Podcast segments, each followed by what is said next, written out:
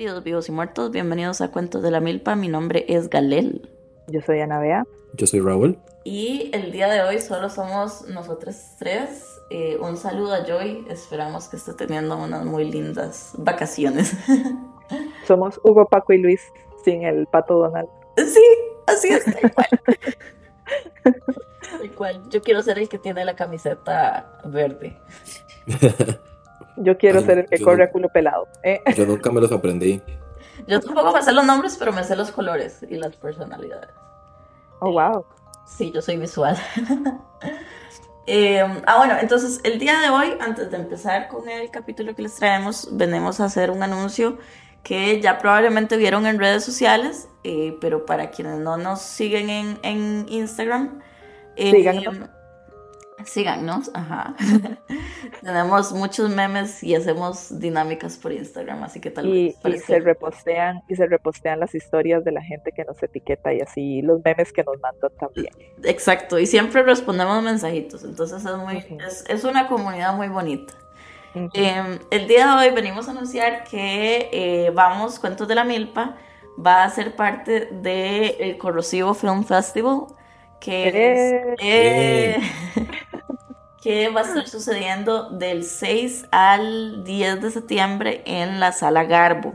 Un saludo a nuestros amigos de la Sala Garbo que siempre nos toman en cuenta para cositas.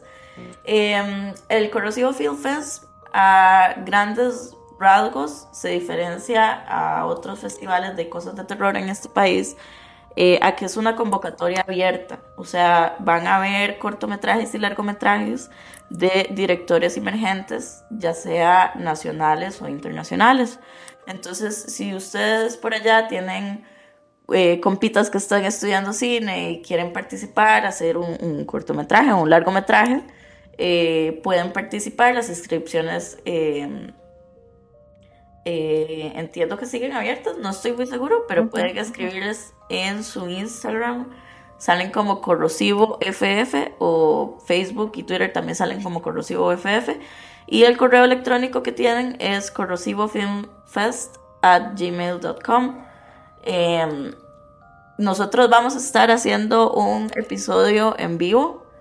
Uh, emoción! Sí, sí, va a ser emoción. Porque nos van a prestar la pantalla grande, entonces podemos hacer cositas. Va a ser toda una situación. Hay, hay muchas sorpresitas planeadas. Vamos a estar vendiendo mercadería también em, con los diseños que tenemos en, en, el gramo instantáneo. Em, entonces, eh, esperamos verles ahí y estamos viendo a ver si también podemos por allá hacer algo para les elotitas internacionales. Entonces, se vienen muchas sorpresas para septiembre. Em, y esperamos poder verlos por ahí. Sí, sí, sí. Va a haber también fiestas, entiendo, como en el lugar de, la Sala Garbo, que es el Shakespeare. Entonces, también por allá podríamos ir a tomarnos unos shotcitos con los elotitos. very, very fancy. Eh, y sí, ese es el anuncio que teníamos para el día de hoy. Eh, repito, Corrosivo Film Fest del 6 al 10 de septiembre en la Sala Garbo. Y creo que ese era el, único anuncio parroquial, ¿verdad? Que teníamos. participen y colaboren. Y si, y si se perdieron el, el festival anterior, bueno, el Cineforo. Gracias, correcto. El Cineforo en el que habíamos estado eh, anteriormente, pues esta vez tenemos uno nuevo, entonces a lo mejor ya les da chance de participar. Ah, sí, y, ya, no va a haber, ya no va a haber la vara de, del aforo. Ah, ah limitado. Sí, ya no hay aforo limitado. Sí, siempre se pide, ¿verdad? Que la gente vaya con mascarilla y toda la vaina, pero eh, el aforo limitado ya no va a estar, entonces eh, van a haber muchos más tickets y espacios no se van a ir tan rápido como la vez pasada. O tal vez sí, ¿eh? Se imagina, eso sería todo tan depende de nuestras escuchas. Ajá, todo depende de ustedes. Las entradas eh, van a estar pronto a la venta a través del sitio web de la Sala Garbo. Entonces, para que. Creo que nosotros vamos a presentarnos el sábado de esa semana. Todavía le dejo un asterisco ahí porque no me acuerdo si era sábado o viernes pero para que lo tengan presente. Muchísimas gracias, Ga, por esa hermosa noticia. Parroquial. Por esa hermosa noticia. Este, y ojalá que les veamos ahí, les esperamos. Y, ya saben, siempre con mascarillita, ¿verdad? Y así. Sí, pero eh, pónganse su cuarta dosis contra el cobicho. a mí ya me, toca. A mí también ya me toca, mae. Ok. Bueno. entonces el tema de hoy es un tema que en realidad nos han pedido desde que empezamos. ¿Cómo? continua, continuando con nuestra serie de, con nuestro, con nuestros episodios de asesinos en serie. Ay, sí. Ah, es, una, es una combinación de asesinos en serie con cultos. Exacto. Este es uno de los episodios de la Iglesia Católica Malbright. Hemos hecho muchos episodios últimamente sobre las cosas tuanis del cristianismo, entonces decidimos que para balancear teníamos que hablar sobre todas las cosas horribles del cristianismo. Sí, porque, teníamos, que sí, porque a mí un día de estos, sí, porque a mí, a mí un día de estos en, en Twitter me siguió un mae que tenía un, un avión como cristiana y yo. Que no se confundan. y yo, señor, ¿qué le pasa? no se confundan. Señor, como dijo Jake, usted se odia.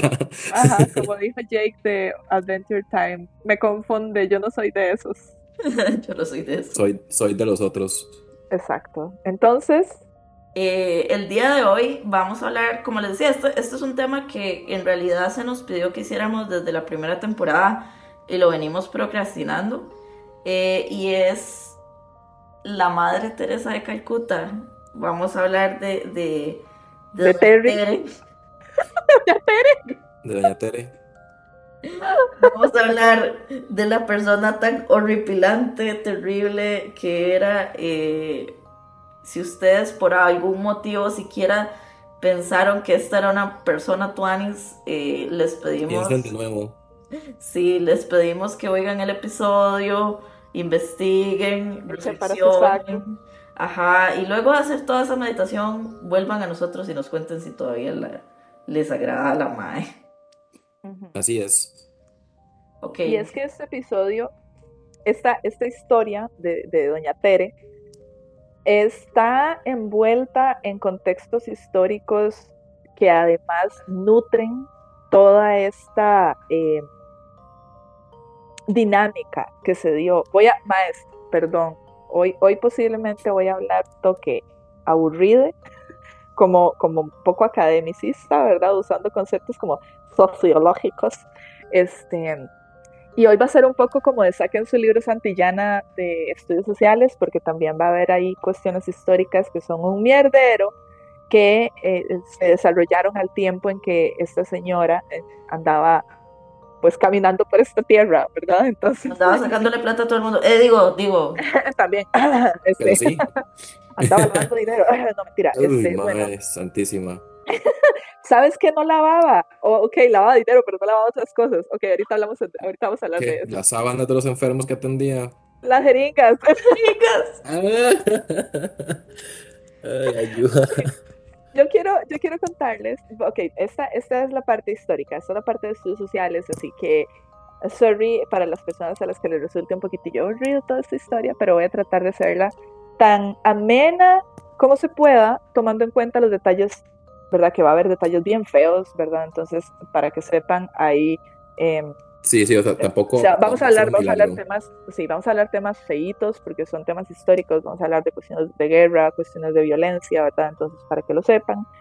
Eh, y también, esto es una narración a grandes rasgos. Quienes sean personas especializadas en historia, quienes conozcan más de la historia, por favor les ofrezco disculpas, ¿verdad? Les ofrezco mis más sinceras disculpas porque no voy a entrar en demasiados detalles, voy a contar como un poco del contexto histórico, así que puede ser que haya varas que mencione por encima.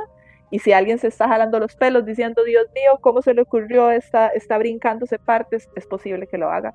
Si quieren agregar información, lo pueden hacer en comentarios cuando publiquemos esto en Instagram y nos pueden enviar su feedback. Pero tengan en cuenta que me voy a brincar detallillos. Entonces, dada toda esta introducción, voy a hablarles de quién diablos era Terry de Calcuta. Esta, esta señora nació en Macedonia del Norte en el 26 de agosto de 1910. Ella, eh, Macedonia del Norte, ahí si sacan su mapita, ¿verdad? Si sacan el mapa mundi, imagínense Italia, ¿verdad? Italia que tiene esta forma como de un zapato, como de una bota, Entonces está a la derecha de Italia, está el mar Adriático y hacia la derecha, es decir, hacia el este, están, eh, están este, por ejemplo, países como Grecia, Albania y también está Macedonia, ¿verdad? Norte de Macedonia, Macedonia del Norte, ahí es donde nació esta señora en 1910. Eh, ya les voy a decir, sí, correcto, en 1910. Ella em, entonces es de origen albanés y fue naturalizada India, ¿verdad? Debido a, todo su trabajo y a estar, a estar metida siempre en India, ¿verdad? Entonces pues le dieron la, la nacionalidad. Ella además fundó una congregación que se llamaba las Misioneras de la Caridad y esto lo hizo en Calcuta en 1950. Ahora, la parte histórica de ella es que durante más de 45 años la, señora eh, dedicó su vida a mm, atender, y póngale un asterisco con lo de atender, ¿verdad? Atender a personas en estado, en condición de pobreza, personas que estaban con enfermedades, eh, personas huérfanas, personas que vivían en condición de calle, que se encontraban moribundas. Entonces, em, lo que hacía era como darles atención, ¿verdad? Al mismo tiempo que expandía esta misión, ¿verdad? Los misioneros de la caridad al mismo tiempo se expandían por el mundo, ¿verdad? Entonces empezaron en la India y se fueron expandiendo. Eh, además, ya esto, pues posiblemente muchas personas lo saben, ella fue beatificada y canonizada en el 2016, ¿verdad? La así, es, así que ahora, ya, ahora es Santa Teresa de Calcuta para ustedes. la, mae, la mae literal vuelve a ver y dice, usted y yo no somos iguales. Respete. Entonces, ella eh, era la menor de una familia de, una familia de plata, ¿verdad? El papá estuvo involucrado en la política albanesa. Él murió cuando ella estaba pequeñita, digamos, ella tenía ocho años. Él falleció por una enfermedad, no me acuerdo bien qué fue lo que, por lo que falleció, pero bueno, ella eh, eh, entonces fue criada por su mamá dentro de un seno católico bastante riguroso, digamos. Entonces, eh, desde que estaba chiquitilla, estaba participando en congregaciones, ¿verdad? En, en, iniciativas religiosas. Y cuando estaba pequeña, em, participó en una congregación que se llamaba el Sodalicio de Nuestra Señora. No me tomé el tiempo de buscar qué es un sodalicio, así que si quieren pueden abrir su Google y revisar qué es, pero la cosa es que entonces... Ah, soda con limón. so delicious. Entonces, eh, ella cuando estuvo participando en esta, en esta congregación, aprendió de las historias de las personas misioneras que iban a Yugoslavia eh, perdón, personas misioneras de Yugoslavia que estaban en Bengala haciendo misión, ¿verdad? Entonces ella vio como todo esto que las personas iban a hacer y las historias y todo. Entonces la chiquilla dijo, eso yo lo quiero para mí, yo también quiero salvar a todas las personas, ¿verdad? Del mundo, entonces yo también voy a ser misionera y se interesó en trabajar en India. Em, y pues quiero, quiero, nada más decir que, que, que, que, hice lo que Bea nos dijo y lo googleé. Ok, que es un sodalicio. El sodalicio de vida cristiana es una sociedad de vida apostólica de derecho pontificio según el Código de Derecho Canónico. Es, una, es, como una comunidad ahí de, de la iglesia. Okay. Ah, ok, son una comuna hippie pero de iglesia. Exacto. Ajá, y Cabe destacar que el grupo religioso ha estado marcado por escándalos de abusos psicológicos, físicos y sexuales contra menores de edad por parte de su cúpula, incluido su fundador Luis Fernando Figari desde el año 2000. Gracias. Casual. Casual, ok. Entonces, con dos minutos de haberlo googleado, Jesus fuck ah, Iglesia Exacto, exacto. ¿Cuánto, cuánto, ¿Cuántos minutos pasaron para que la vara se volviera una vara de violencia? Nada. Bueno, Ni diez ni 10 minutos dentro del episodio. Entonces, eh, esta, esta persona, perdón, porque yo no mencioné, disculpen, el nombre de ella, el nombre de, de, bautismo, digamos. Ella se llamaba Agnes, y aquí puede ser que voy a pronunciarlo muy mal, Agnes Gonja eh, Boyazui. Agnes Gonja Boyazui. Oh, wow, creo que la anduve. Em, entonces, Agnes, Agnesita, eh, vivía ¿cómo se dice?, impactada de todas las historias de las personas que iban en misión y ella quería estar en misión y entonces se, se obsesionó. Yo lo voy a decir que se obsesionó, ¿verdad? No, en ningún periódico van a decir eso, pero bueno, Pero un poquito. Ella, ella, ella quería participar en las misiones y quería dedicarse a, salvar gente, ¿verdad? Entonces, a los 18 años, em, eso fue en 1928, ella ya oficialmente va a una abadía, la abadía de, Loreto, y se, y se, y se inscribe, digamos. Ya que yo siento que no es la, primera vez que hablamos de la abadía de Loreto en este programa, ¿sabes? Creo, creo que en algún otro episodio lo, lo, hemos mencionado también con cosas de Mal Ride para reflexionar. Posiblemente, no me extrañaría. sorry, perdón, sigue. No te preocupes, no te preocupes. Este, entonces esta, esta Agnesita, Agnesita se va para la abadía de Loreto y originalmente ella lo que quería o intención, ¿verdad? O las primeras acciones ahí eran aprender inglés porque era em, lo que las monjas de esa abadía hacían cuando iban a misión. Lo que iban a hacer era enseñarle inglés a las personas. Entonces, pues ella estaba aprendiendo inglés, pero no tenía ni un año de estar metida en la, en la abadía. Cuando ya iba para Calcuta volando, ¿verdad? Eh, eh, o sea, un año después ya ella iba a atender misión. Entonces, Sí, e, ella tenía el, el, objetivo muy claro. Entonces, en 1931, es decir, a los poquitos años, vean que han pasado poquitos años, es cuando escoge su nombre artístico, ¿verdad? Basándose en, Teresa. el alias. así, este, como, así como Lady Gaga. Exactamente, esa es su persona. Ella, ella, ella ya empieza a crear su persona, ¿verdad? Que está basado en el nombre de Teresa de Lisieux, que es la patrona de los misioneros.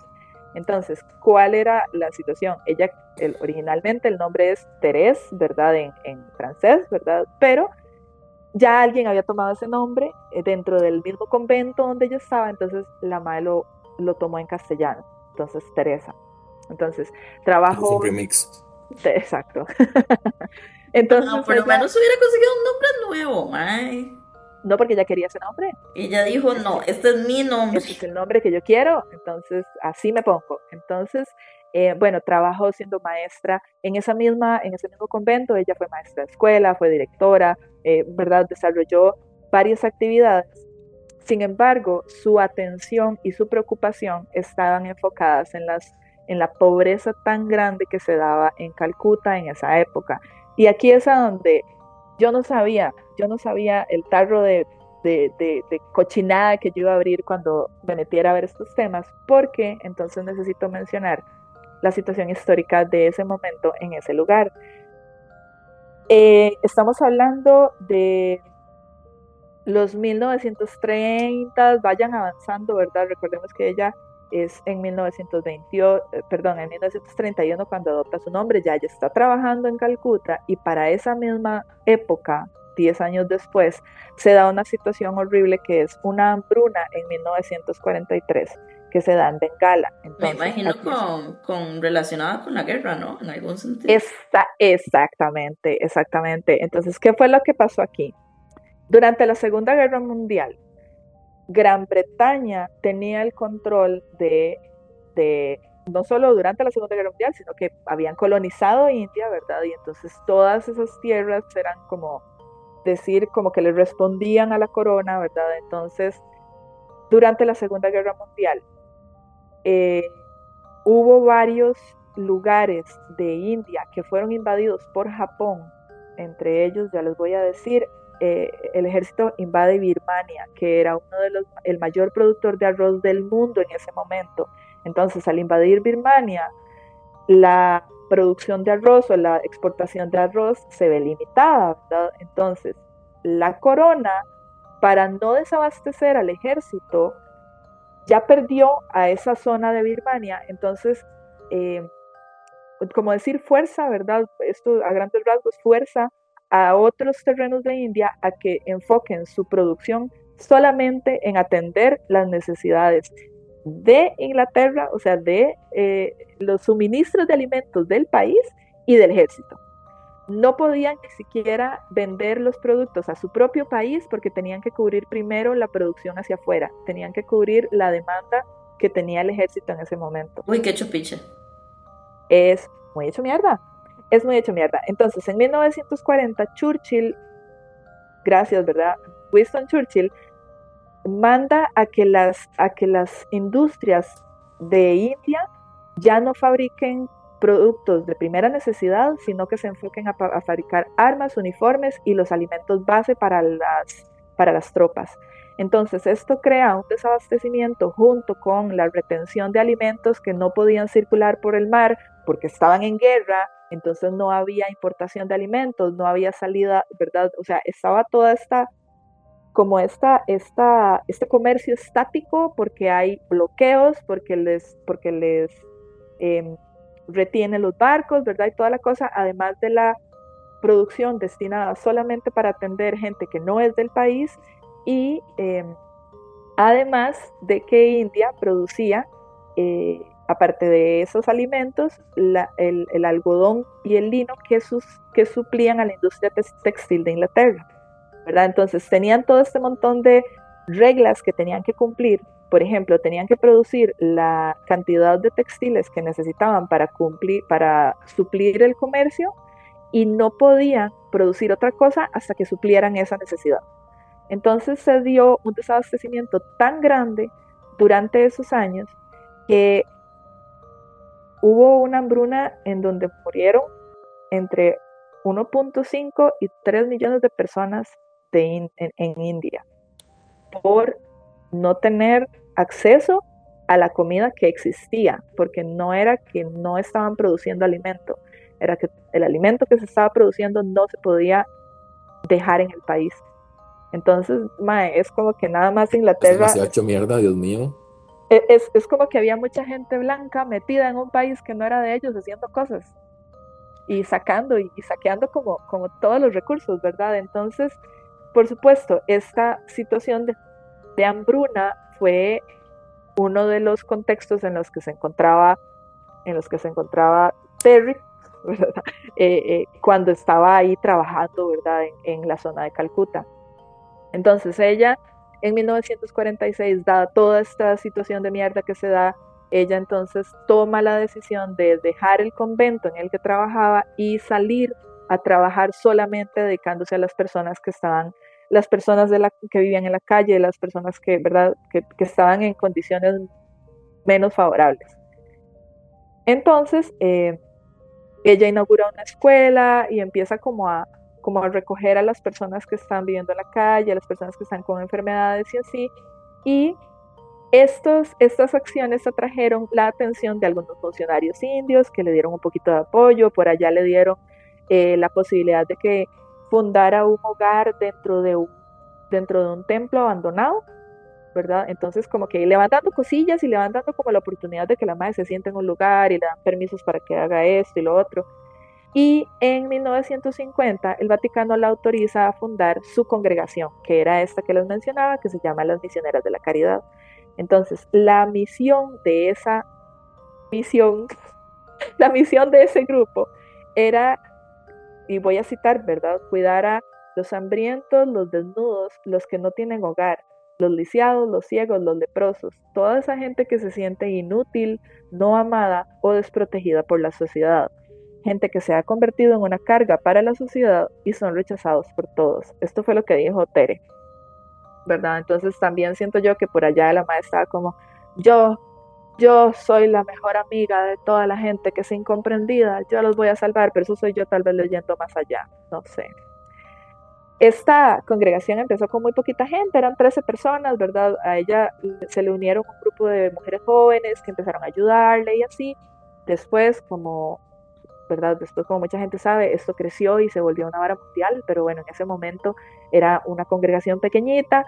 Em, y bueno, eh, eh, trabajaron en este lugar que, les mencionaba, que era un, templo abandonado. Ahí fue donde atendieron por primera vez a las personas a las que recibían. Entonces, les daban atención médica entre lo que se podía y además el objetivo era em, a aquellas personas que ya estaban moribundas, les trataban de garantizar una muerte dentro de sus costumbres religiosas.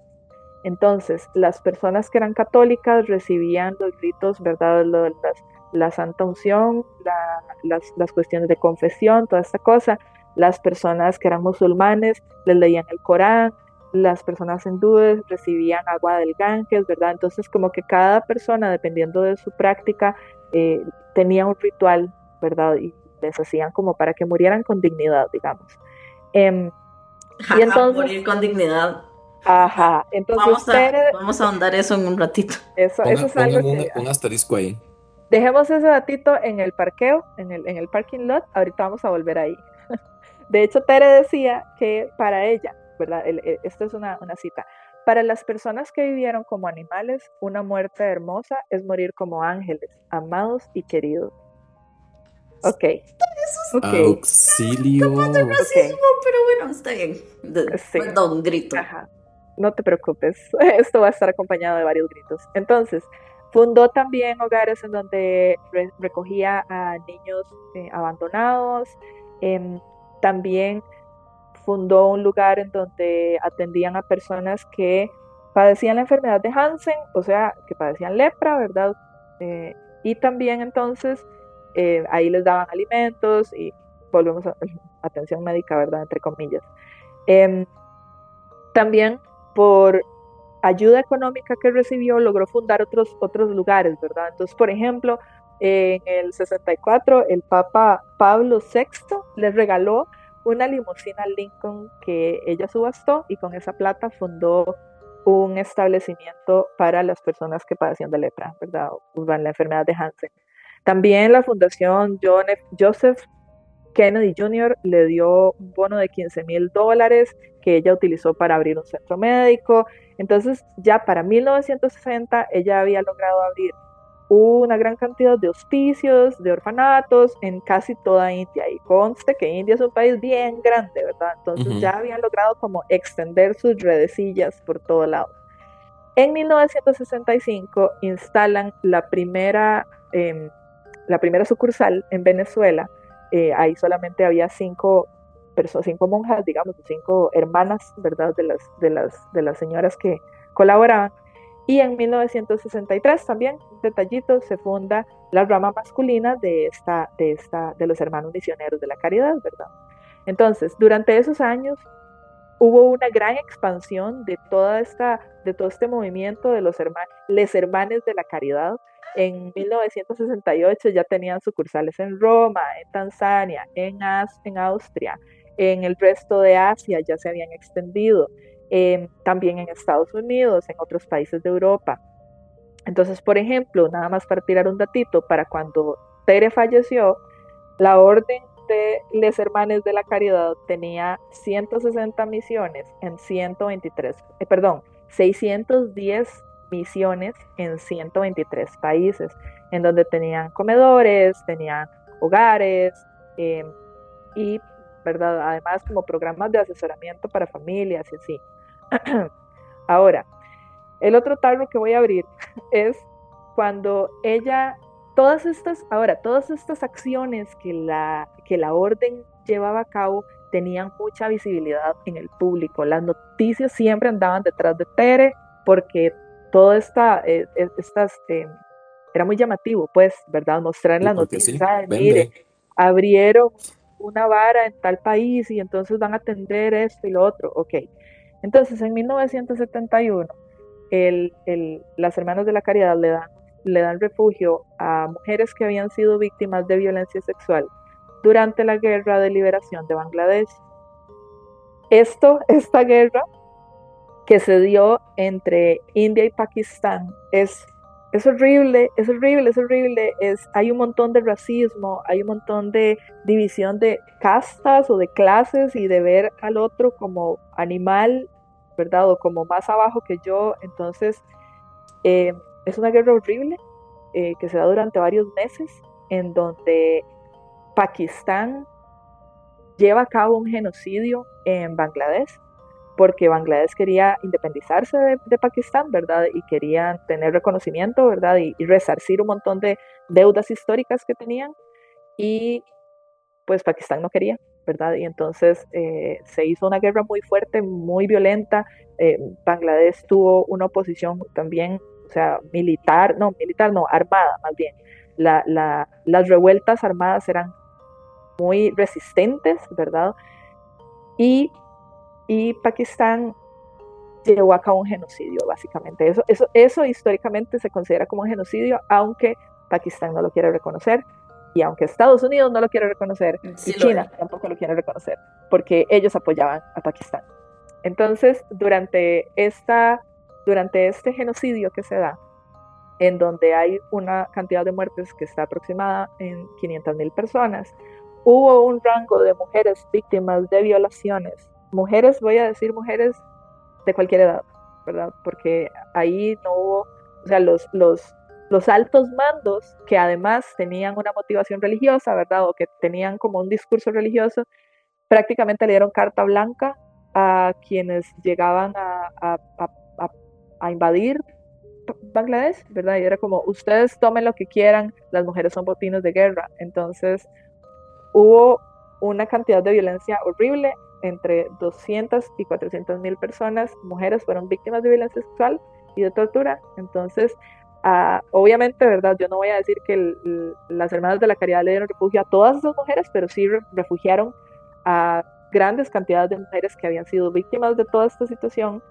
Em, y les dieron ahí como un acompañamiento, ¿verdad? Entre que las llevaron a confesar, ¿verdad? Y les hicieron como, como ese acompañamiento de reconstruir tu vida y, de sanar todo este trauma, pero pónganlo ahí entre, tómenlo con pinzas esta información.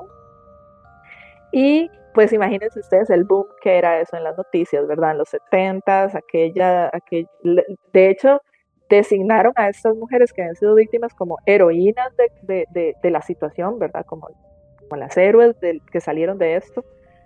Y en, ya cambiando de tema, en 1980 a Tere se le ocurre acabar con el comunismo, porque, la, también. También, porque el comunismo era... La más multifacética.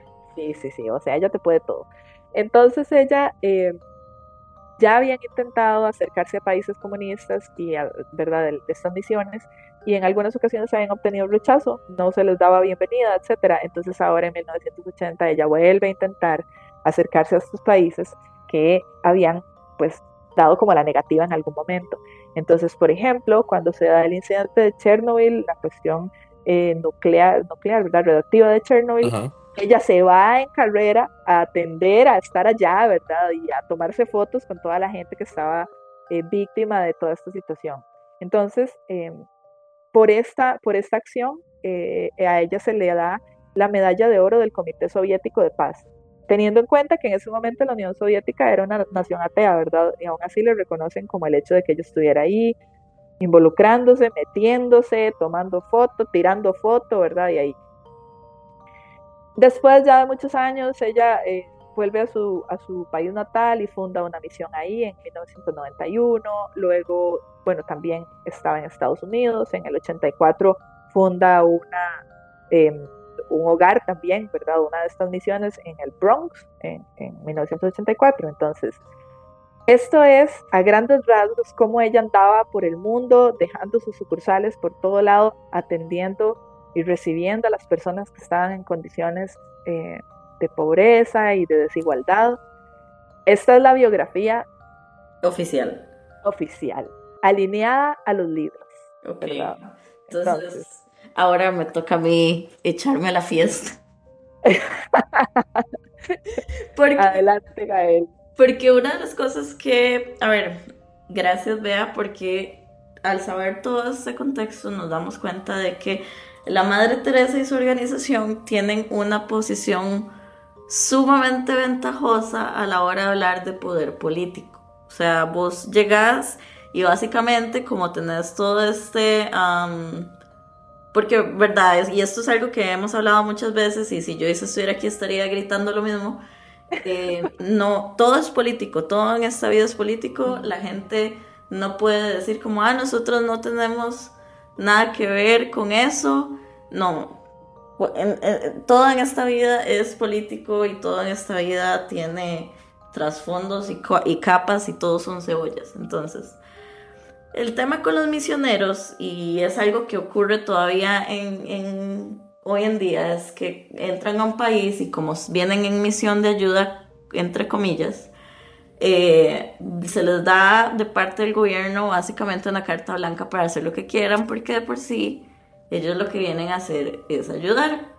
Entonces eso se presta para que gente de otros países haga lo que le dé la regalada gana en un país sin ningún tipo de responsabilidad eh, ¿verdad? Exactamente. Entonces, ¿qué es lo que pasa? Y esto ocurre sobre todo con la gente privilegiada blanca y repito, por eso es que cuando la gente dice, es que hay, quien sea es misionere, yo tengo como mis, mis reservas. No toda la gente misionera claramente anda por ahí sembrando el caos en países que no les tocan. Pero, y ya saliendo me toca el tema, hay una página en Instagram que se llama No White Saviors, o No a los, a los Salvadores Blancos, y la página explica a profundidad o hace denuncias de manera pública cómo organizaciones blancas, eh, llámese de Estados Unidos, de Europa, del norte, etcétera, ah, mandan, ¿verdad?, todas estas varas de obras de calidad y lo que en realidad son es uno, un, como una pantalla para varas de tráfico humano, para varas de eh, lavados de dinero impresionantes, porque verdad pasan todas esas donaciones y esas donaciones son eh, tax free, o sea, no, no tienen impuestos, entonces se pueden mover cantidades grandísimas de plata sin que sean auditadas por el, por el Estado que eso es uno de los temas, ¿verdad?, que, ocurre con, con, las hermanas de la calidad. Eh, de la caridad, no de, la calidad. Sí, perdón. Porque calidad, como que calidad en la atención y el servicio, como que no. Es que, es que estoy todavía un poquito enfermito, entonces hablo, hablo, a ti. mocos. Em, Igual este es el episodio de los mocos también. Sí, este es el episodio de los mocos. Y si me oyen tosiendo mientras hablo, me lo siento, quítense los, los audífonos un momentito. Eh, entonces la cuestión es que durante la época en que la Madre Teresa estuvo haciendo todas las cosas, porque esa es otra cosa, la gente siempre dice como, es que ahora se habla mal de la Madre Teresa y no sé qué, y, la cultura de cancelación, y no, en el momento en que la Madre Teresa andaba dando vueltas por el mundo, muchos periódicos y, eh, periodistas sacaron a relucir estas cosas, pero como ella tenía el la protección. Tenía más cloud. Ajá, tenía así como tenía más cloud, pero también tenía la protección de la Iglesia Católica. a la, gente básicamente cuando iba en contra de la, Madre Teresa y su misión se, le, se volvían parias públicas. De hecho, dos personas que a mí me sorprendió mucho leer sus nombres aquí en la posición en la que están fueron los nombres de Bill Clinton y Hillary Clinton cuando Bill estaba, eh, ¿verdad?, de presidente, porque ellos se oponían explícitamente a la Madre Teresa y a sus misiones, principalmente porque la Madre Teresa tenía una misión súper fuerte en contra de los abortos. O sea, la madre decía que la peor desgracia que le había pasado a la humanidad básicamente eran los abortos y que la, la sociedad se estaba yendo a la mierda por abortos y bla, bla, bla, bla, bla. Y Hillary... Y también por los anticonceptivos. Ajá. También que, que esos son, ¿verdad? Pero prerrogativas muy, muy católicas, ¿verdad? O sea, hay, hay, todo un sketch muy gracioso de, de Monty ella, Python. Ella, ella es el estereotipo, de ahí viene. Exactamente. Hay un sketch muy gracioso de Monty Python que es sobre los católicos y el no uso de condones en la comunidad católica. Búsquenlo en internet y ríanse un rato. Eh, ah, bueno, sí, entonces la madre Teresa siempre se, se, pasó casi que toda su vida siendo una crítica no solo de los, de, las, de los métodos anticonceptivos y del aborto, sino también de las leyes del divorcio. Entonces, en casi que todos sus países ella llevaba como esta campaña de que los divorcios eran malignos y que cómo era posible. Entonces, eh, la MAE hacía mucho shaming a mujeres que, se divorciaban, em, lo cual super mal, porque muchas veces, la gran mayoría de veces cuando hay un divorcio es porque muchas mujeres son víctimas de abuso, entonces es, la hipocresía de, darle refugio a víctimas de guerra, pero a la vez a otro tipo de víctimas no les extiendo la mano. Eh, pero voy, voy a mencionar algo ahí que estás ahorita que estás diciéndolo, esto es algo que voy a mencionar después, pero lo voy a decir ya. Ajá, Ella estaba súper en contra del divorcio hasta que se divorció su amiga Diana de Gales, a quien le dijo que, ajá, cuando Diana se divorcia, entonces Teresa dice, ay, bueno, le deseo lo mejor, ese, ese matrimonio sí, pues no estaba bien, ¿verdad? Entonces sí, claro, era necesario que ella se fuera de ahí y ojalá que le vaya muy bien y toda esta vara. Entonces, ¿cómo es que es? Sí, ¿cómo es que es? Porque... ¿Cómo, es que hacemos ahí? La, la madre siempre iba a apoyar las decisiones de otra gente con plata, porque, ¿verdad? Esto, el, el caso de la madre Teresa es uno que ejemplifica muy bien la supremacía blanca, por un lado, y por otro lado el, el privilegio de, de, clase social, porque sí, ella con el pueblo era como ustedes no se pueden divorciar, pero la princesa Diana con toda la plata del mundo, que digamos, la princesa Diana comió un cerro de mierda, si tú la tengas en su santa gloria, pero eso no quita que la madre fuera una madre de muchísimo dinero, ¿verdad? Y, y que se divorció de Charles y siguió viviendo su vida hasta que no. Hasta que no. Hasta que no. Eh, hasta que la murieron. Hasta que la murieron, pero con, con un, montón de privilegios. Entonces, es verdad. Otra cosa que tenía, y, y, aquí volvemos al asterisco que hicimos eh, hace un rato, eh, es la cantidad de negligencia que ocurría bajo su supervisión en los diferentes hospitales que, que tenía, ¿verdad?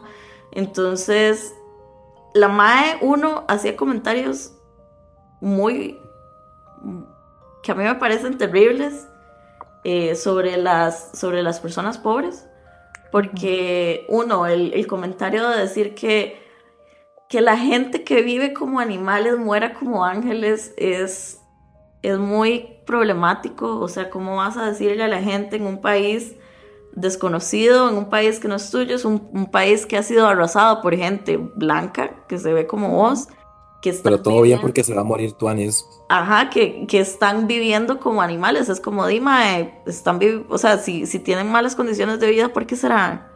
Por, por, por, el montón de supremacía blanca y cómo eh, constantemente los blancos llegan y toman del sur. Entonces, eh, bien cursiado sus comentarios. También ella decía que el estar viviendo entre personas pobres Em, hacía que ella estuviera más cerca de Dios. Y yo, jue puta, el sufrimiento de los demás se cerca de Dios, qué. Sí, de hecho, de hecho la madre siempre. La madre siempre describió su tiempo en Calcuta como los mejores años de su vida y yo no sé qué. Excelentes vacaciones. Sí, sí, eso la madre, me la pasé súper bien. Viendo la gente morir a mi alrededor. Y toda la gente ahí oh, comiendo mierda. Dios me la pasé súper bien, recogimos como a 3.000 personas de la calle, buenísimo, un exitazo. O Se murieron como la mitad del primer día, pero todo bien, porque les dimos bien, sepultura. Nos encomendamos a Dios. Me, da, me da las mismas vibras de, bueno, y esto es algo que se habla mucho en No White Saviors. La gente que llega y va a África, a África como continente, ¿verdad? Eh, a hacer trabajo de, entre comillas, caridad.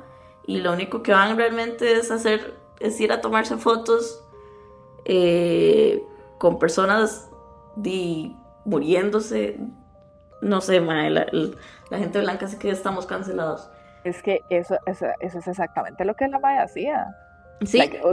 si te pones a pensarlo, si vos buscas, si cualquier persona abre Google y pone a Tere, ella va a salir siempre o con gente política o con gente de plata o con el Papa o sea, igual gente política y de plata, o con personas eh, moribundas y, o sea, siempre ahí, ¿verdad? El postureo, ella tenía que salir en las fotos.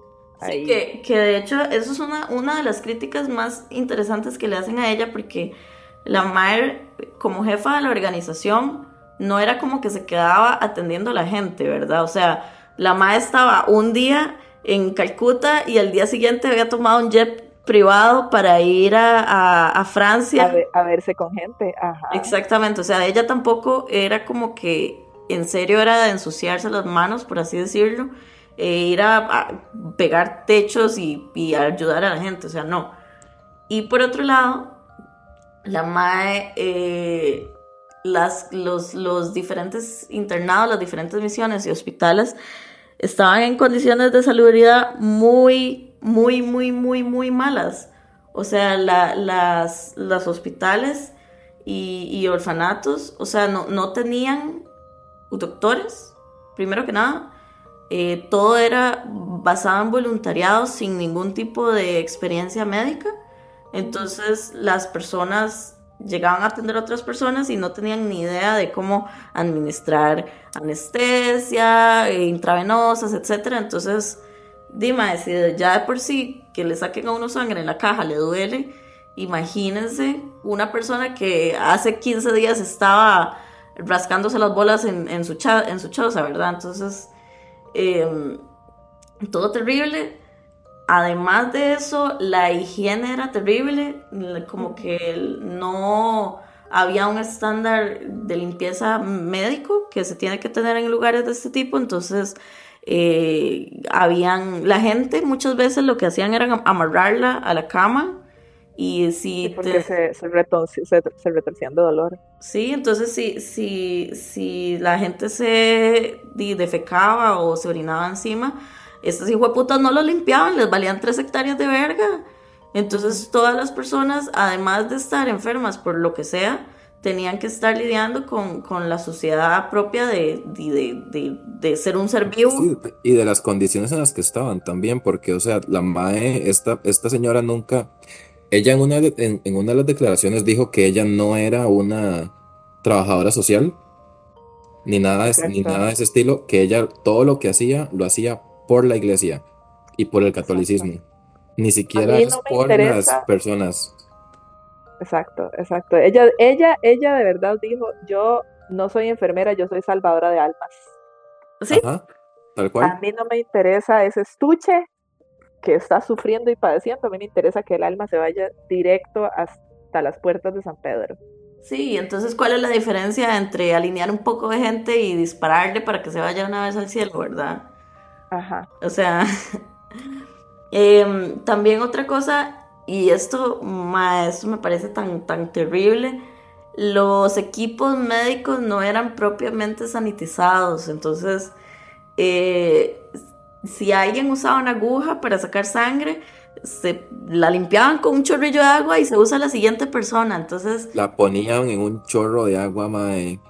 O sea, el tubo, literal el tubo. Y otra cosa, perdón, voy a agregar un detalle en el mismo tubo, porque esto es algo que alguien vio, ¿verdad? Una de las personas voluntarias vio que en la misma pila donde lavaban pañales y ropa con excrementos y, y, tejidos con, con, residuos físicos, ¿verdad? Sangre, vomitadas, etcétera. Ahí en la misma vara lavaban las, las jeringas y bajo el chorro de agua y eso era todo. Y aquel pozo de infecciones con razón se le moría tanto la gente alrededor.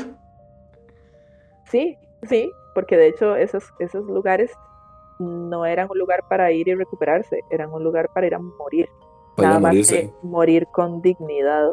Like, ¿qué qué? Ok. Y además, no solo eso, sino que también las propias instalaciones eran más cercanas a un, a un campo de concentración que a un hospital, porque, digamos, no había lugares de esparcimiento, no habían eh, lugares, o sea, no era un sitio bonito. La única decoración que había en las paredes era fotos de la Madre Teresa. Eso es fucking aterrador. Ustedes saben lo que es estar en un hospital y que solo hayan fotos del líder médico. Eso es como un culto. Este sí. Este sí. Sí, sí. Y, y bueno, no sé si quieren que hablemos sobre, porque yo siento que después eh, los últimos años de la vida de Tere, yo no sé si eso es un poco de justicia poética, la verdad.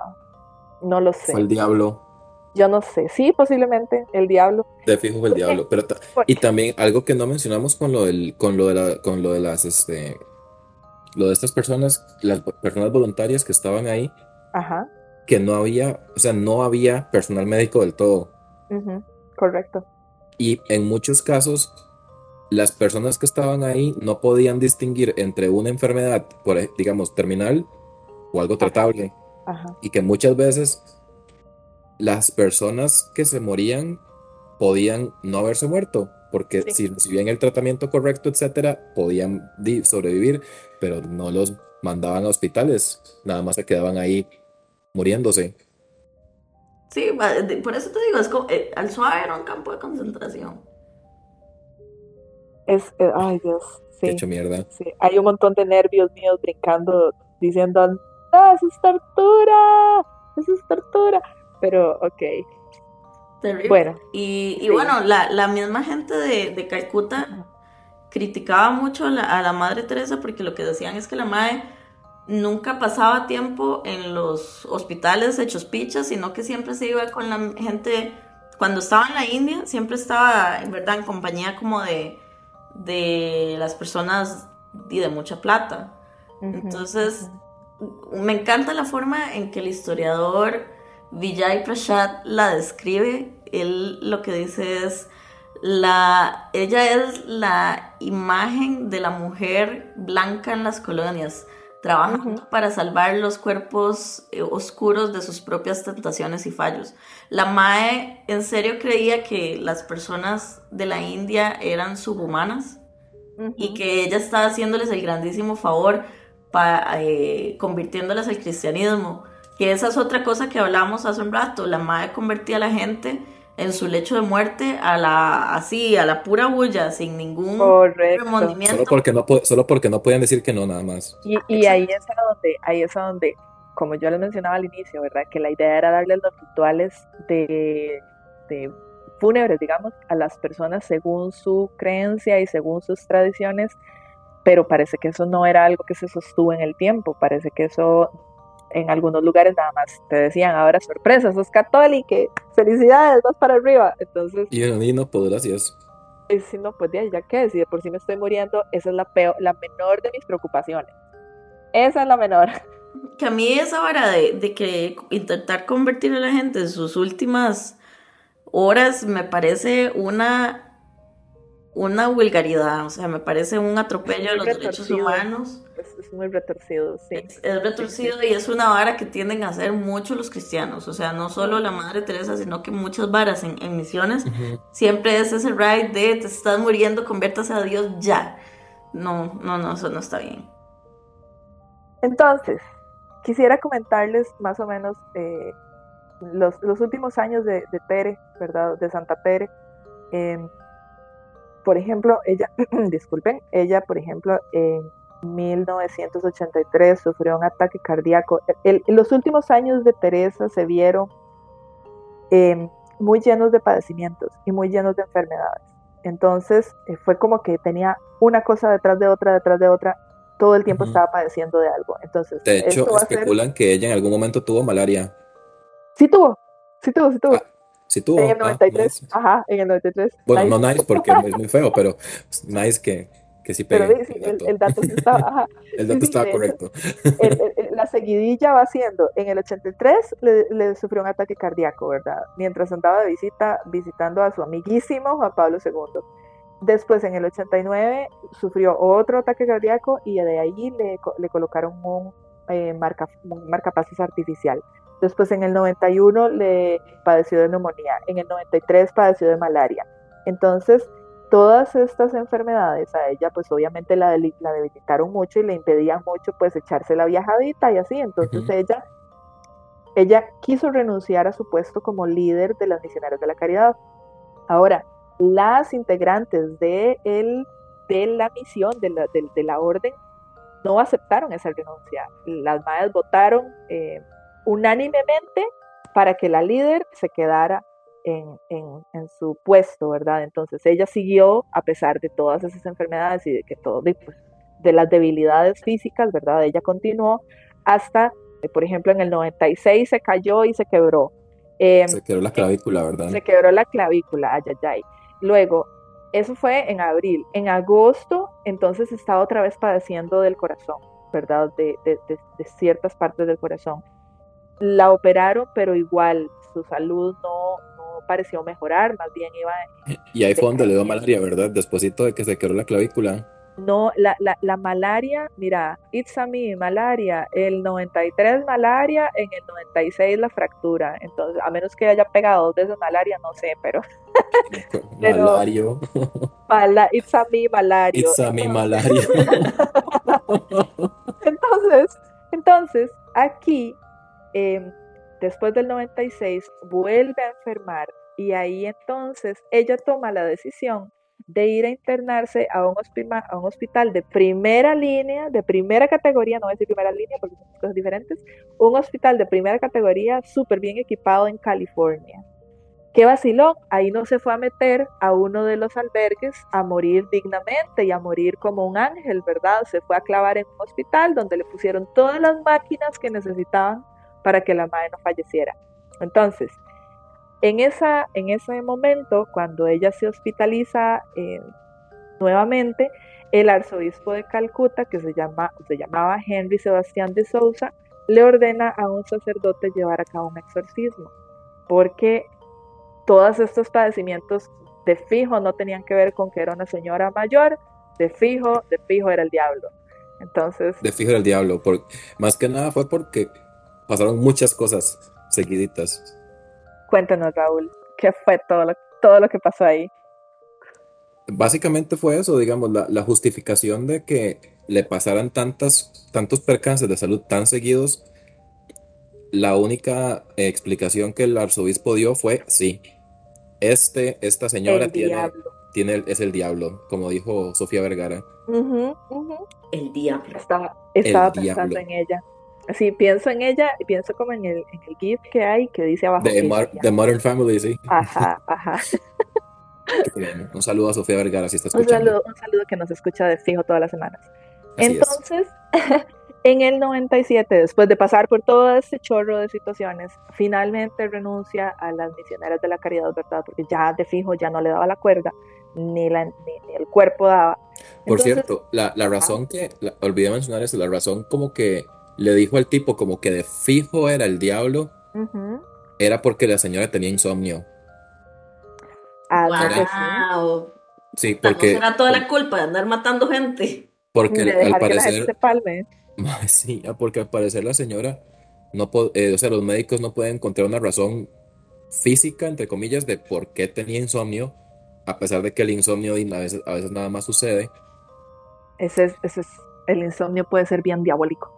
Sí, sí, entonces este tip, este arzobispo, este Henry de Sousa, fue lo que, eso fue lo que, lo que dijo, que de fijo está siendo atacada por el mismo diablo y que por eso pidió que, que llegara un, exorcista para, para Doña Tere. Que allegedly, como que después de la vara, porque al parecer, a lo que tengo entendido, no le hicieron un exorcismo como tal. Porque, o sea, el, hay como varias corrientes de pensamiento. Hay, hay gente que dice que le hicieron el, el, rito de exorcismo católico normal. Hay otra gente que dice que no. Pero bueno, el caso es que después de lo que sea que le hayan hecho, la más se durmió. ¿Se durmió y, se murió o solo se durmió? Solo no, se durmió. No, no, ella dijo tu mimir. Wow. Yo, yo sé, yo sé, ah, vamos a ver, esto fue, perdón, en el 97, no, bueno, en el 96 por ahí. Yo sé que si esto hubiera sido, eh, ¿cómo le digo? Primer impacto hubiera, no hubiera parado de hablar sobre el tema. Si hubiera, si hubiera sucedido un exorcismo como, como tal y la vara se hubiera em, filtrado a los medios, hubiéramos tenido la noticia del exorcismo durante yo no sé cuánto tiempo pero tal vez lo mantuvieron muy secreto porque di la iglesia. Sí, porque al final lo que La iglesia también mantiene un montón de cosas secretas. Sí, un saludo al, exorcismo de, Sabrina Sabrok. ¿Ustedes no vieron eso? No. pero podríamos, podríamos hablar de eso. Siento que la gente que nos escucha es muy joven. ¿eh? Pues siempre podemos traerles historia. Sí, sí, me, apunto a que hablemos de eso tal vez en un, en un extra o algo, en un Noches de la Milpa, porque eso es bien cursiado. Ok, I like. pongámoslo ahí en la listica. el exorcismo de Sabrina Sabrok. De Sabri. Entonces, esta, esta señora, ¿verdad, Tere? Renuncia finalmente, como les decía, en el 97. Ay, Dios mío, mi gatito está peleando con una cobija. Ok, disculpen que me haya distraído. En el 97 entonces, ¿verdad? Tere renuncia y eligen a una hermana de la misma congregación que se llamaba María Nirmala Yoshi. María Nirmala Yoshi. Sin embargo, ella se rehúsa a tomar el título de madre superiora, ¿verdad? De las congregaciones. Ella se rehúsa porque en sus palabras, nadie puede reemplazar a la Madre Teresa. Chiquillos, eso es un culto. Sí, eso, es un culto. Súper lo es, sí. E, ella era la de un culto y se veía a sí misma como la líder de un culto y las personas que la seguían la veían como la líder de su, de su culto eh, hasta el infinito. Pero bueno. que, de, hecho, ahorita que hablemos de la canonización de ella, también hay cosas medio sketch. Entonces, finalmente, ella fallece después de haber renunciado, ¿verdad? En el 97, fallece, a, digamos, cercano al final del año, en septiembre, eh, debido a un paro cardíaco. ¿Qué dije? Un paro cardíaco. Debido a un paro cardíaco. El gobierno indio entonces le realiza un funeral estatal em, y entonces, por ejemplo, le pasean el féretro por, por, por toda la ciudad en, en un carruaje que además habían utilizado para llevar los restos de otras figuras muy, muy importantes del país, como por ejemplo en este caso Mahatma Gandhi, ¿verdad? Entonces se le hizo este funeral como... Que Gandhi también es todo un ride, ¿verdad? Que Gandhi es otro... otro Qué coincidencia, ¿verdad? Qué coincidencia. Entonces, ahora, para referirnos un poquito más sobre las, a, las críticas que ella recibió, ¿verdad? Ya Gael había mencionado el asunto de la del salvacionismo blanco, de esta postura de, de personas en posición de poder que dicen, claro, el mundo necesita que yo vaya y salve a todo ese montón de ese montón de animalitos, porque la madre era los veía, por Dios, yo tengo que asignarles un alma o algo, no sé, y dirigirlos a Dios. Yo no sé cuál es la línea de pensamiento. Que de hecho quiero, quiero hacer un, un micro paréntesis sobre el, sobre el cristianismo en general. Eh, y esto es, lo digo desde mi experiencia vivida como persona que se crió en una iglesia evangélica. Los cristianos están obsessed con convertir más gente, o sea, como que ellos no es solo el hecho de, ok, yo creo en Jesús y tengo mi práctica religiosa y vivo sin molestar a los demás. No, eso no es suficiente. No, no, porque como que hay un mandato en la Biblia de ir a evangelizar. Entonces los madres se tomaron eso pecho y es como, te voy a poner una pistola en la cabeza, pero usted va a creer en Jesús sí o sí, que tampoco creo que, o sea, si, si, si Dios, si, si su Dios viera esto, estaría feliz con ustedes para reflexionar. Es que esa es la vara, porque siempre es, ¿cómo se dice? Este, ayuda con, este, condicionada. Sí. Porque pasa mucho y también, o sea, aquí hablamos de que la Madre Teresa respetaba, entre comillas, los, los credos de las personas a quienes atendía, pero eso tampoco, o sea, como conforme pasó el tiempo, eso se fue perdiendo al punto tal donde, ajá, al punto tal donde inclusive ya ni siquiera respetaba las restricciones dietarias de las personas musulmanas o judías, porque igual les zampaba chancho para que comieran, ¿verdad? Ah, qué, qué, qué, qué, qué complicado, qué complicado. Hay personas que han criticado mucho, por ejemplo, la postura de ella en contra del aborto, la postura en contra de eh, los anticonceptivos, eh, del divorcio y la hipocresía de validar otras, otras situaciones de divorcio, ¿verdad? Entonces eso también, una de las críticas más fuertes que hubo fue eh, la visión de ella tan conservadora, por ejemplo, cuando se dan los concilios vaticanos, que son estas revisiones que se hacen grandísimas a toda la doctrina eclesiástica, ¿verdad? Y entonces... Cuando le hacen el update al catolicismo. Cuando le hacen el ISO 9001, ¿verdad? Y entonces revisan todo y entonces ahí actualizan algunas cosas. Ella se oponía completamente, para ella la iglesia tenía que quedarse como estaba, sin ninguna actualización. Y por eso es que no aceptaba divorcio, aborto, ¿verdad? Fecundación in vitro. Ella estaba en contra de toda, de toda cosa o práctica que para ella fuera antinatural, ¿verdad? Y anti, anti Dios. Uy, aquí, ya aquí nada más voy a hacer un pequeño paréntesis porque llevo como 10 minutos buscando esta información. no encontraba, es que no encontraba como la, cita. Lo que, lo que pasó fue con la cuestión de que eh, veía a las personas de estos países como subhumanos, por ejemplo. Eso se puede ver mucho en una carta que ella, es, eh, que ella escribió en 1946 porque ella lo que pasó, digamos, la razón por la cual ella se fue del convento en el que estaba hacia Calcuta a hacer todo ese trabajo. O sea, ¿me escuchan bien? Sí, señor, sí te Ok, es que se me desconectaron los audífonos un toquecito. Don't worry, Pero ya, todo bien. Bueno, cuando, antes de ella irse para, para Calcuta a hacer todo ese servicio, eh, ella describe que fue Dios quien se lo pidió que Dios le pidió que saliera de la comodidad de su congregación, que se vistiera con un sari, que era por eso que ella siempre andaba con ese hábito eh, blanco y azul, para ir en busca de las personas más pobres. Y ella, de hecho, en ese momento se resistió. Y entonces ahí estaba ya negociando con Dios, supongo. Negociando con Dios, quien pudiera. bueno, aquí no la culpo, yo también lo hubiera hecho. Y la madre, ¿puedo ir después?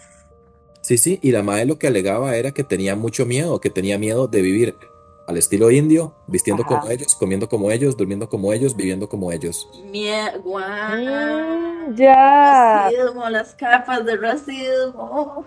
Ya. Ok. Y esa fue, y esa fue ella resistiéndose a, hacer todo este eh, servicio, ¿verdad? Como estas, sí, estas acciones. Y yo quiero señalar una cosita que se me fue y es respecto al lavado de dinero de la, de la MAE y su organización. Eh, como que varias personas que han trabajado eh, con las hermanas o que trabajaban con las hermanas de la caridad eh, salieron a relucir, por ejemplo, que solo en la oficina de Nueva York, en la misión de Nueva York, se recibían alrededor de 50 millones de dólares eh, anuales. Y la madre todo eso lo reportaba como que estaban teniendo pérdidas, como que ellos eh, estaban en, en, bancarrota, recibiendo esa cantidad exagerada de dinero. Y lo que pasaba es que todo el dinero que llegaba era más que todo a través de, donaciones. Y las donaciones, como dije antes en el episodio, ¿verdad? Como, como eh, haces tracking de toda esa finanza que no tiene o sea, no, no es como un negocio que, ¿verdad? Factura y vos vas viendo cómo el dinero va fluyendo en el negocio. No, no, las donaciones se pierden un montón de visibilidad. La madre siempre, la, organización siempre decía que no tenía dinero, pero solo en una de las, de las, de las misiones eran cantidades vulgares de dinero. Entonces, hasta el día de hoy es como, bueno, ¿y esa plata qué? Y el Papa en el trono de oro. Ajá. Y el Papa en el Juego de Tronos.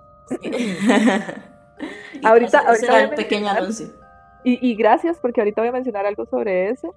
Nada más quería hacer eh, una acotación, pero relacionada con las posturas de ella filosóficas. Ella tenía esta, además, esta visión de que el sufrimiento santifica y de que toda esta cosa, ¿verdad? Tenía también que una católico también. Sí, sí, pero, o sea, sí, y ella lo llevaba, pero puesto en la camisa, ¿verdad? Pero para los demás, no para ella. Si a ella le dolía algo, se iba para el hospital de California. Entonces, eh, además ella pasaba predicando el asunto del conformismo y, el, y la aceptación y el, y el, ¿verdad? Como el hecho de encontrar paz en, como, en la situación en la que estés. Porque todo lo que estás sufriendo, lo estás sufriendo para la gloria de Dios, ¿verdad? Entonces, obvio. Em, por supuesto. Es porque me tienen ahí encerrado, amarrado, cuando puedo estar recibiendo tratamiento en otro lado. Exacto. Entonces, por ejemplo, hubo una situación en donde en India explotó una planta química de una multinacional, ¿verdad? Acordémonos que lo mismo, ¿verdad? El país lleno de, de industrias extranjeras y toda la cosa, entonces explota una planta química y mueren 2.500 personas. Ella llega, pero inmediatamente, ¿verdad? Pero es que esa mujer tenía las patas puestas, una pata montada en el jet toda la vida. Entonces, ella llega al, lugar del incidente y desde que se baja del avión, repite como Lora, perdonen perdonad, perdonad, ¿verdad? No, no, no conserven, eh, como se dice, rencores y desmotivaba a la gente a que tomaran acciones legales. A las personas que habían sido víctimas, la madre era como, no, usted lo que tiene que hacer es perdonar, ¿verdad? Esto es parte del plan de Dios y bla, bla, bla. Entonces, por ejemplo, en otra ocasión em, había, había un noticiario, ¿verdad? Como, como fotografiándola, bla, y ella estaba diciéndole a una persona moribunda, es que si está sufriendo, ¿verdad? Cito, está sufriendo como Cristo en la cruz, así que Jesús te debe estar besando. Y entonces la persona estaba ahí, ¿verdad? Sufriendo. Jesús se entregó voluntariamente, doña Teresa. Sí, exacto. y entonces la persona, la persona que Dios, pero nada más fue Dios el que Exacto. bueno, suave, suave, porque Jesús cuando está en medio del sufrimiento, el mal le dice a Dios, Dios, si se puede, aparta de mí este cáliz. Y Dios, eh, no. Fuck you on the horsey road. como para qué sería. el dedo al centro Jesús. Ajá, entonces esta, esta persona que estaba sufriendo de dolor y que estaba ahí siendo fotografiada mientras se retuerce de dolor, le dice a Tere, pues dígale que por favor deje de besarme a Jesús, ¿verdad? Que era quien se suponía que estaba besándolo, ¿verdad? Por este momento compartido de dolor entre Jesús y la persona que estaba ahí. Ah, eso está muy Midsommar, Dios mío. Quien quizás, quizás, no sé, tal vez podía haber sido tratada a tiempo, pero bueno, eso es algo que ya no se va a saber porque la persona posiblemente ya no está para contarlo. Entonces, este, por ejemplo, ella hablaba de que ella no le entregaría los chiquitos que estaban en adopción en los albergues, ella nunca se los entregaría a personas que se hubieran divorciado, que hubieran abortado o que hubieran intentado utilizar anticonceptivos, ¿verdad? O sea, ella nunca, porque dice que las personas que, por ejemplo, que utilizaban anticonceptivos no entendían el amor, ¿verdad? Entonces eh, es como que, ah, como que cálmese señora. Entonces, em, bueno, mencionamos el asunto de que no había procedimientos médicos adecuados dentro de, las, dentro de los albergues, además de que no existían las personas capacitadas y no, eh, no se le daba tratamiento a las personas, es que no tenían ni siquiera analgésicos para aliviar el dolor, no tenían medicamentos, no los aplicaban, porque aunque, se los, aunque los tuvieran, no los aplicaban por la misma idea de, no, es que el sufrimiento, ¿verdad? Eh, te acerca a Dios y todo está hablado. Entonces, em, eso, también estaba ahí. Entonces, eh, por ejemplo, eh, hay, un, hay un, un, autor de un periódico católico, un señor que se llama David, Scott, que él decía que la Madre Teresa se limitó solamente a mantener a la gente viva en lugar de luchar contra la pobreza. Y es esto mismo que mencionaba Raúl, eh, de que ella decía, no, yo no hago trabajo social, lo mío es salvar almas. Entonces, yo no estoy interesada en resolver la situación de pobreza. Yo no estoy interesada en hacer programas educativos. Eso no es lo mío. Lo mío nada más es recoger a la gente de la calle y darles chance que se muera. No entiendo, pero ok. Y esto se englobaba dentro de lo que ella, no sé si ella lo denominaba, pero lo que se denominó la teología del sufrimiento, ¿verdad? Entonces, em, por ejemplo, algo que sucedía era que las monjas tenían un horario y que si alguna persona osaba interrumpirlas a ellas en el momento en que no era el horario, ¿verdad? Entonces las dejaban ahí, los trataban mal, como de porque usted está viniendo a quejarse de que le duele, esta no es la hora de quejarse de dolor, váyase, ¿verdad? O algo así, no sé. ¿Cómo se atreve a que le duela fuera de horario? Exacto. Por ejemplo, bañaban a las personas con agua fría, independientemente de cómo las personas estuvieran de salud, y tengamos en cuenta que son por lo general personas que están en muy malas condiciones de salud. Yo no puedo imaginarme el sufrimiento, además de que te echen agua fría, madre Dios Y vos con fiebre y todo. Y vos ahí temblando de Entonces, horrible. Entonces, otra de las críticas que hubo además era que estas donaciones tan, tan millonarias, ¿verdad? La lavadera que se, que se hacía era porque también ella tenía contactos muy públicos con personas de que no, que no, que como que no, ¿verdad? Por ejemplo, ella aceptaba donaciones y se llevaba muy bien con la familia Duvalier, que fueron dictadores en Haití, y ella se llevaba bien, mientras los padres eran dictadores, y se llevaba súper bien con la esposa, por ejemplo, de eh, los, la familia Duvalier, ¿verdad? Son François Duvalier y el hijo Jean-Claude, que son estas personas que fueron dictadores. La esposa de Jean-Claude, que se llamaba Michelle Benet, era amiguísima de Tere, pero amiguísima. Entonces, por ejemplo, Tere decía, yo nunca he visto a los pobres de un país ser tan familiares con sus jefes de Estado como son las personas de Haití con, con Michelle. Para mí esto es una lección bellísima, ¿verdad? De solidaridad y de amor y de hecho no sé qué era lo que ella podía ver ahí. También, por ejemplo, ella aceptó una donación de 1.25 millones de dólares de una persona que se llamaba Charles Keating, que era un chavalo que había sido encarcelado por estafar a un montón de pequeños inversores en Estados Unidos. En los, en los ya les voy a decir, en, en el, digamos en los 90, a inicios de los 90. Él fue condenado a 10 años de cárcel por esas grandes estafas que llevó a cabo, ¿verdad? Fue todo un caso ahí enorme. Y Tere le mandó una carta al juez de esa, de esa, de esa corte, ¿verdad? De, de todo ese caso que se estaba dando, diciéndole que, que, este, que este Charles, que ella no sabía las movidas políticas y financieras del MAE, pero que el MAE siempre había sido un amigo de la Iglesia Católica y que él siempre había sido un amigo de las Hermanas de la Caridad. Y entonces, que, que, que, que ella, por favor, ¿verdad? Que le tuviera en consideración. Al final, a él lo encarcelaron igual, nadie le dio pelota a la carta de esta señora majadera.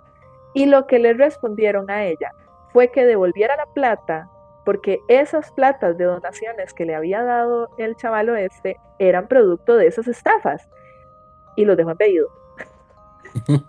Tere, no respondió nunca a esas solicitudes y ahí se dejó la harina.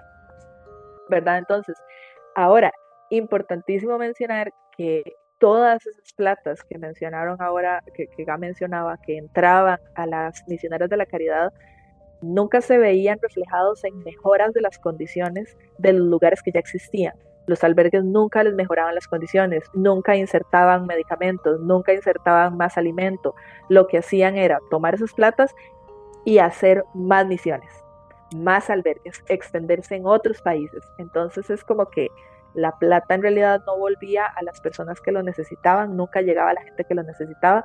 Lo que hacía nada más era extender la, el esquema piramidal, ¿verdad? Entonces, eso también, y algo que se, que se menciona, ¿verdad? También es una, una parte de la historia de ella que fue publicada en un libro biográfico de, de la Madre Teresa que se llama, el libro se llama Mother Teresa, Come by My Light, y lo escribió un señor, Brian Kolodiechkuk, en donde él recopila varias cartas que ella escribió durante mucho tiempo. Entonces, durante, durante casi todo el tiempo que Teresa estuvo en misiones, ella dudó de su fe y dudó de la religión y dudó de Dios. Ella no sentía, eh, lo dice en sus cartas, ella no sentía la presencia de Dios, ni de Jesucristo, ni cuando estaba en la Eucaristía,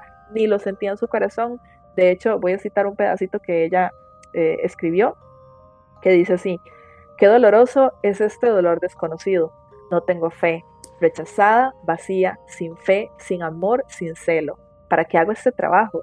Si no hay un Dios, no puede haber alma. Y si no hay alma, Jesús, tú tampoco eres cierto. Esto es como ¿Por qué estabas haciendo las varas entonces si no creías en lo que estabas haciendo? Pero eso era porque ya su persona se había hecho más grande que su propia, que su propia identidad. Ella tenía que mantener su rol de ser la mae que andaba salvando gente, porque todo el mundo la veía como la mae que andaba salvando gente. Y ella, lo peor es que no creía en las varas. Lo peor es que este, este, este sentimiento que tenía la madre Teresa, al parecer es algo que, que la iglesia eh, categoriza como una cuestión normal. Ajá. Porque, porque dice que, que muchas veces las personas que son como muy místicas, maestros espirituales, etcétera, pasan por un periodo que se le conoce como la noche oscura o noche de los sentidos, Ajá. que es un periodo donde se sienten abandonados por Dios. Ajá. Sí, como que nada tiene la incertidumbre, ¿verdad? De que de esto es real. como un episodio depresivo. Ah, pero, ahora cuando esté en depresión voy a decirle así, ando en noche oscura, Willas. Ando la noche oscura del ah, espíritu. que la noche oscura del espíritu no tiene, e, eso es un concepto también de medio metafísico, medio new que no, no, necesariamente le pertenece al catolicismo, ¿verdad? Nada, hacer la, la, aclaración de que eh, e, es un concepto muy tuanis, muy interesante para estudiar. Eh, también por allá. Este, este, concepto es de la Congregación para la Causa de los Santos. Eso, muy bien. Sí, que el, el, el, la Congregación para la Causa de los Santos, o sea, el Banco del Vaticano, que diga. Ellos son quienes, quienes catalogan cuando ya una persona está como, como que hizo todos los las que llenó todas las casillas que necesitaba ajá, para poder pasar a beatificación y toda esta cosa. Pero sí, ya, si quieres continuar con lo que estabas comentando de... Ah, no, no, todavía no, nada más decir como que el concepto, si bien lo, lo agarran ellos, no es propio 100% del catolicismo, ah, también se usa mucho en el New Age, entonces... Eh, por allá y también era nada más que la madre era una cerota y tenía que pretender ser la madre Teresa Calcuta. Sí, sí. Entonces. es eh, muy difícil fingir ser buena persona cuando uno es así. Sí, ma, qué difícil. ¿Cuánta energía? Sí, sí, que no le nazca. y, y, como menciona Raúl, digamos, este es un concepto o un, un escenario en el que otras personas místicas se han visto, entonces, aun cuando ella en sus cartas decía, no estoy creyendo en esta vara, no sé, ¿verdad? No creo en Dios, bla, bla, bla, todo esto. Esta situación, como igual otros místicos lo vivieron, pues no fue un obstáculo para que a ella la beatificaran y posteriormente la canonizaran, ¿verdad? Porque dice, supone que, ay, no, esto le pasa a todos los demás místicos, entonces todo bien, seguro es el diablo tentando, ¿verdad? alguna vara así, no sé. No sé cuál explicación le habrán encontrado. Ahora, eh, una vez que Tere muere, que Tere muere, em, se, consideró el proceso de beatificación de ella. Ahora, para eso se necesitaba como contemplar, ¿verdad? Que hubiera un milagro como acreditado a ella. Y esto sucedió cuando en 1998, ¿verdad? Ya sucedió el milagrito que se necesitaba. Em, eso fue un año después de que ella falleciera, ¿verdad? Si no me equivoco, vamos a ver. Dije que falleció en el 97 y en el 98 sucede el milagro. Em, cuando Mónica Bezra, que era una mujer que tenía un tumor maligno en el abdomen, fuera sanada de forma repentina y milagrosa. Entonces, ¿cuál es la historia de esto? Cuando ella fue acogida en Roma por las misioneras de la caridad, cuando ya los médicos la habían desahuciado, una de las hermanas de la caridad le puso en el abdomen una estampita de la Virgen María que había estado colocada sobre la túnica de la Madre Teresa, ¿verdad? Entonces que la... la, tu reliquia.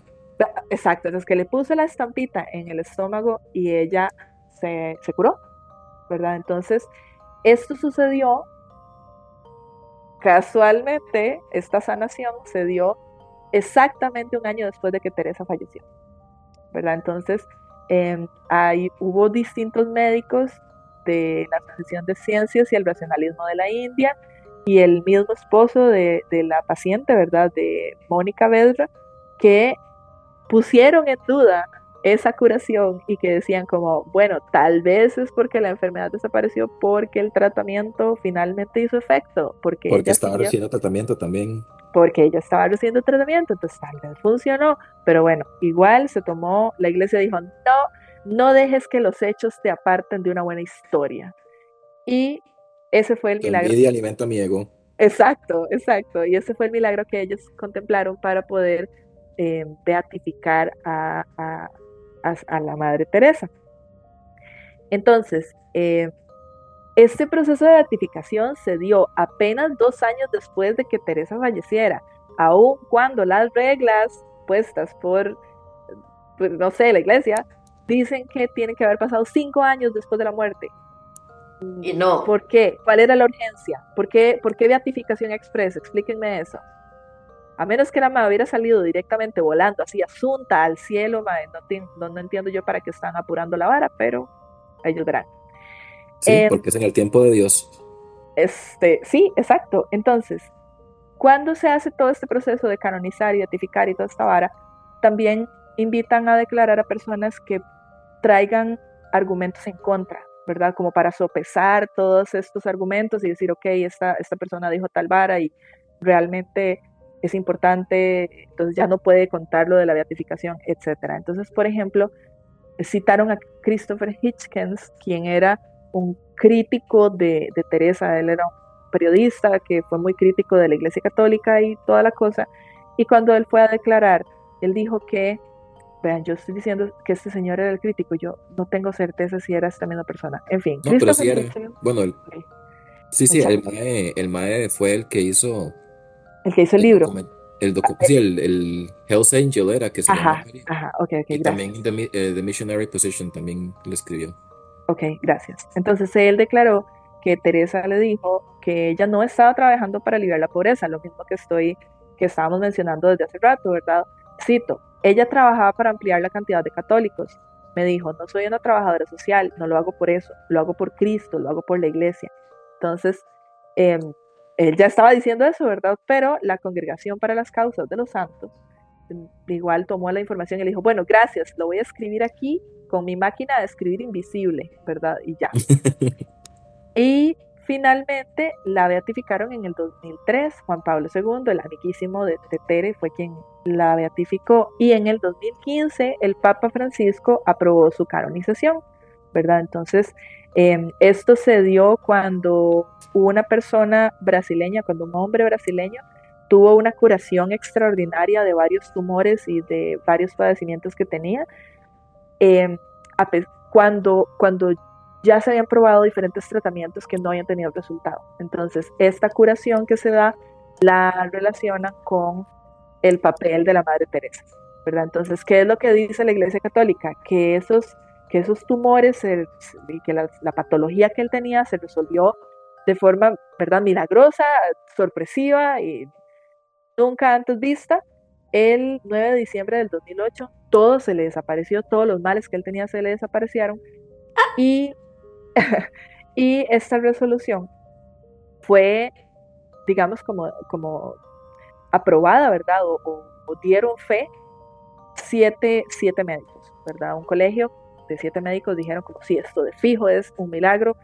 Em, y le atribuyeron el milagro a Teresa, quien había fallecido 11 años antes, porque la esposa de este señor brasileño se había encomendado a la Madre Teresa para que salvara al esposo. Entonces, eh, esa es la justificación. Como ella se encomendó, entonces fijo fue la Madre Teresa, la que intercedió para que a él se le curaran todos esos padecimientos. Después hubo médicos que dijeron como, hey, no, en realidad fueron estas otras razones médicas que intervinieron, pero no oigo, no oigo, soy de palo, ¿verdad? Entonces, eh, como ven, a mí me llama mucho la atención la canonización tan rápida de... Es que es muy sketchy. De Juanpi, como que Juanpi estaba muy ceñido con, con mandar a la Madre del Cielo, yo no sé, sí, no sé. Es que es muy sketchy porque la vara con los milagros es que, digamos, como la iglesia tiene tanta historia de que, de que por ejemplo, anteriormente consideraban milagros cosas que nada más no podían explicar porque no estaba la ciencia para explicarlo. Entonces ahora la, iglesia tiene como todo un proceso súper riguroso para, para poder determinar que algo es un milagro. Y dentro de esos requisitos es que el hecho supere las fuerzas de cualquier agente creado. O sea que tiene que ser completamente inexplicable. Y esto lo estoy sacando de catholic.net, por cierto. sí.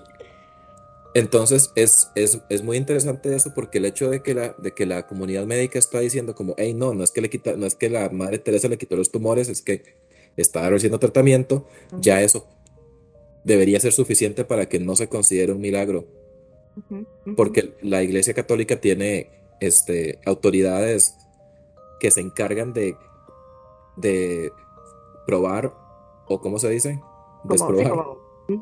Como, de, Dios mío, de corroborar. Gracias. De corroborar si los hechos son o no son, porque ese es su trabajo. Y por eso generalmente es que los procesos de canonización son tan largos.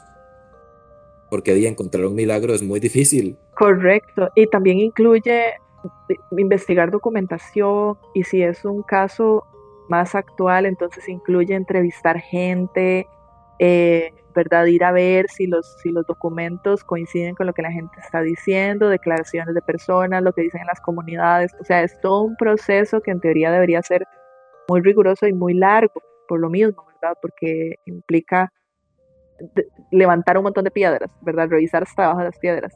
Pero di, con Tere no, con Tere la vara fue como rapidito y, y además actualmente se cree, yo no, no sé, no, voy a decir que es como fijo, pero se cree que muchas de las donaciones que en teoría deberían ir para las hermanas de la caridad se están desviando directamente hacia el Vaticano, quien es quien tiene ahora el control de esos fondos.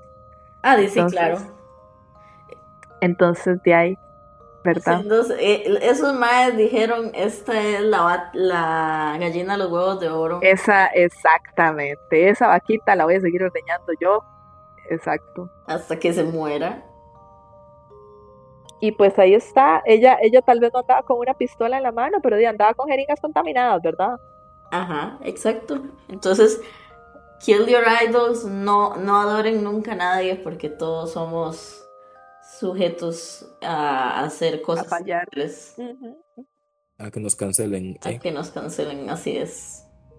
Y bueno chicos, muchas gracias por haber llegado hasta aquí en el episodio de hoy. Quedó de hora y media. qué tema tan denso. Sí, es un tema muy denso. A mí, me da un, a mí me da un poco de tabú porque alguien que yo conozco, o sea, es una profesora de, de la U, que la madre me cae muy bien, o sea, ella es una muy buena persona, pero se tiene es católica, así como de forma no irónica. De forma no irónica. Y, y la madre está como muy metida con la madre Teresa al punto tal de que, de que cuando manda un correo la firmita tiene una, una, frase de la madre Teresa. Y yo nada más me quedo así como Dios mío si usted supiera y, y esa es la vara que activamente vamos a ver. La gente escoge ignorar estas cosas como ella era la líder de culto, entonces la gente es está como ride or die, o sea, a mí no me toque a Tere porque nos vamos a los pichazos. Entonces, siempre que salían cuestionamientos, y esto se dio durante la época en la que ella estaba viva, las, había periodistas que la criticaban, había gente que la criticaba, y apenas se daba una publicación, apenas se daba una declaración, había... ¿Cómo, perdón? Era igualito a Jeffree Star. Exacto. Entonces, apenas alguien se quejaba de la MAE o le criticaban algo o lo que fuera, le llovían los stanners de la MAE. O sea, empezaban a salir médicos, empezaban a salir. El, el, fandom se levantaba MAE y entonces empezaban a publicar que lo que pasa es que usted es un hater, lo que pasa es que usted le tiene envidia a la MAE y literal hay artículos en donde dicen, no, lo que pasa es que fulano la odia tanto que él todo lo que ella hace lo ve mal. Entonces, y el más está diciendo, es que ella está lavando agujas con el chorrito de agua. Ajá, ajá. Y, y la gente nada más, había muchas personas que ciegamente la defendían ante cualquier crítica, no importaba lo que se dijera, aun cuando fueran cosas con mucho fundamento, la gente era como, no, no, no, lo que pasa es que usted está tergiversando las cosas, usted quiere ver las varas malas, usted no quiere ver lo bueno, piensa en el montón de almas que están subiendo al cielo. ¿Cuántas almas ha salvado usted? Eso es, ah, ¿verdad? ¿Verdad? Vaya, salve almas, a ver si puede hacerlo tan rápido. Pero...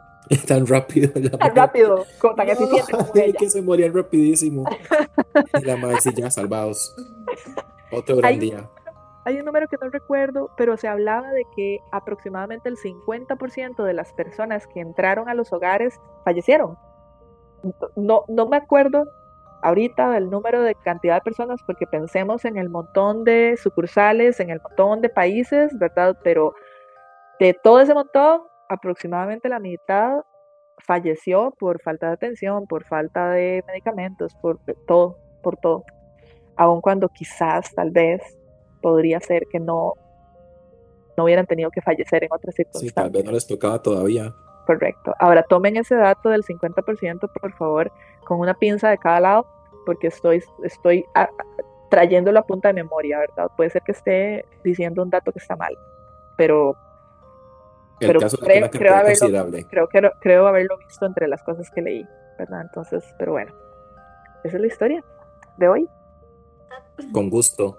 De nada. Esperamos que esto los haga reflexionar tanto como a nosotros. Y si, ya ven, si su, si su Hoy tía se cuentos, hoy hablar- cuentos de la milpa les trajo horrores inimaginables. Sí. La otra semana tal vez también. Sí, por Puede ser. allá. Por allá. Y bueno, muchísimas gracias por llegar hasta aquí y esperamos que les guste. Nos vemos la próxima semana.